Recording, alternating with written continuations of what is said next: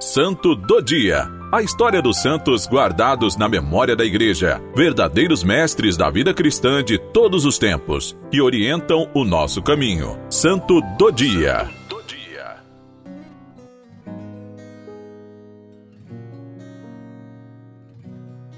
Olá, meu irmão e minha irmã.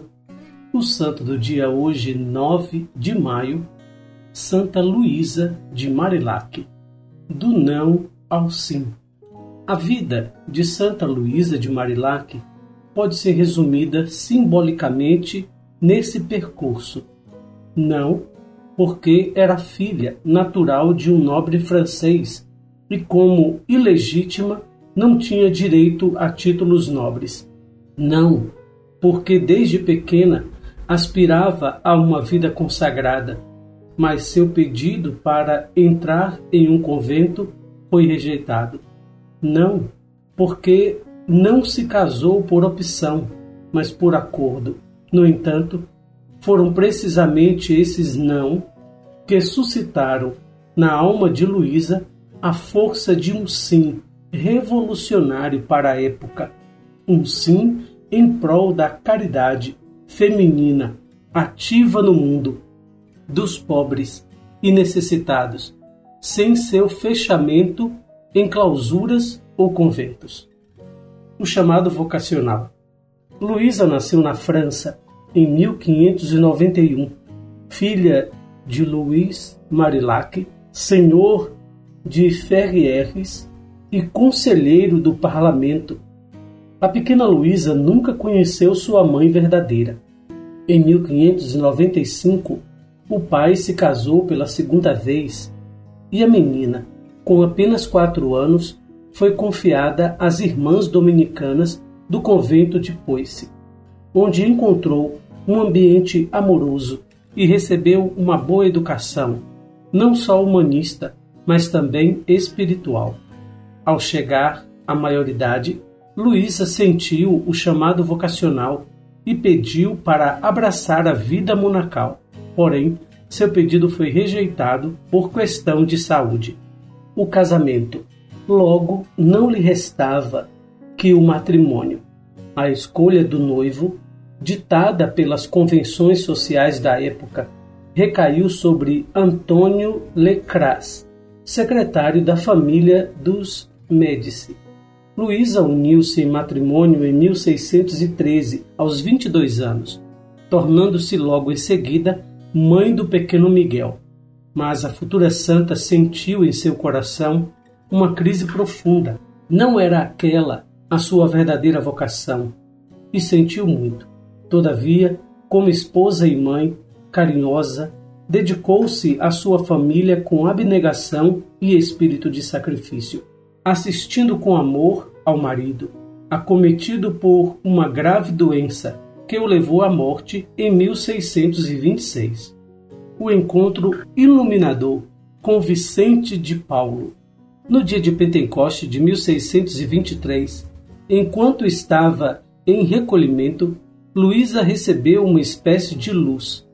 Entendi, escreveu ela, que havia chegado a hora em condições de fazer os três votos de pobreza, castidade e obediência.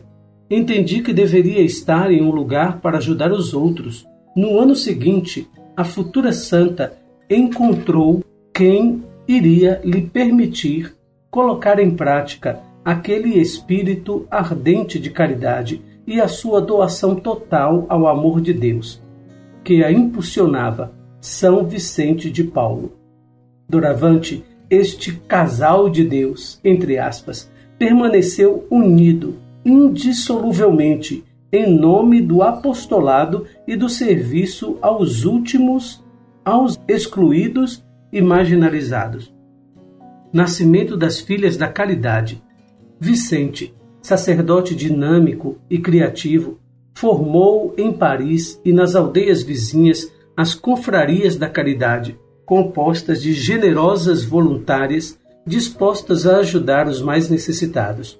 Padre Vicente confiou aquelas jovens precisamente a Luísa, para que fossem formadas e acompanhadas no seu serviço material e espiritual. Luísa disse logo sim àquele projeto inovador. Assim, em 29 de novembro de 1633, nasceram as Filhas da Caridade, ou monjas sem clausura. Segundo Vicente de Paulo, o mosteiro delas seriam as casas dos enfermos, as celas um quarto alugado, a capela a igreja paroquial, a clausura as ruas da cidade. Sua mestra e testemunha foi Luísa de Marilac, que se dedicou totalmente à missão de fazer com que as jovens compreendessem que servir aos pobres é servir a Cristo, porque os pobres e Cristo formam uma mesma realidade. Serviço humilde e compassivo. O estilo das filhas de caridade seria, portanto, de serviço humilde, cordial e compassivo, um serviço que abrange todos com um bornal nas costas, cheios de comida, roupas e remédios. As jovens filantrópicas passavam pelas ruas parisienses, nos subúrbios, nos hospitais, nas prisões, nos campos de batalha e nas escolas, onde as crianças aprendiam não apenas escrever e contar, mas também conhecer e amar a Deus. Seus olhos e corações sejam só para os pobres. Luísa nunca poupou esforços. Ela colocava tanta dedicação em todas as suas ações e orações que Vicente de Paulo exclamou: Só Deus sabe qual a sua força de espírito. No entanto, os anos passam e as condições físicas de Marilac, já tão precárias, começam a diminuir. No início de 1660, a futura santa percebeu que seu fim estava próximo. Não obstante, jamais deixava de encorajar suas filhas e lhes recomendava: seus olhos e corações sejam voltados só para os pobres. Seu coração exausto pelo cansaço deixou de bater no dia 15 de março de 1660. Entretanto, a sua obra não cessou. Atualmente, a Companhia das Filhas da Caridade conta cerca de 3 mil casas e mais de 27 mil irmãs nos cinco continentes. Luísa de Marilac foi beatificada por Bento XV em 9 de maio de 1920, canonizada por Pio XI em 11 de março de 1934 e proclamada padroeira das obras sociais por São João XXIII em 10 de fevereiro de 1960 seus restos mortais descansam na capela da Casa Geral das Filhas da Caridade em Paris, mas uma estátua em sua memória encontra-se na Basílica de São Pedro, no Vaticano. Me impressionou na vida de Santa Luísa de Marilac tantos nãos que ela recebeu, mas também o sim que ela deu a Deus e a todas as suas opções, até o sim de obedecer a casar-se. Mas também ali se encontra a santidade de Santa Luísa, a vontade de Deus, e com dedicação viu ao marido e educou o seu filho. Santa Luísa de Marilac, se unindo a São Vicente de Paulo, são os pais da caridade. Quantos nãos eu também recebi na minha vida. E você?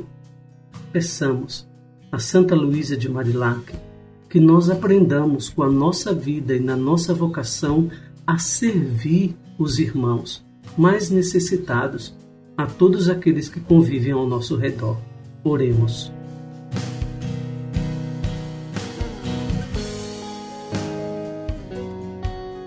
Pai amoroso, por intercessão de Santa Luísa de Marilac, vos rogamos, plenificai-nos do vosso amor para que, através das obras de caridade, possamos construir um mundo melhor e fraterno. Por Cristo nosso Senhor. Amém. Santa Luísa de Marilac, rogai por nós.